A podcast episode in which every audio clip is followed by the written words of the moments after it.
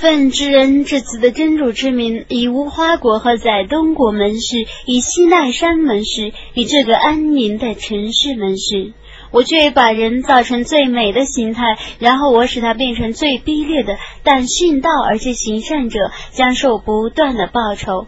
此后你怎么还否认报应呢？难道真主不是最公正的判决者吗？伟大的安拉巨石的语言。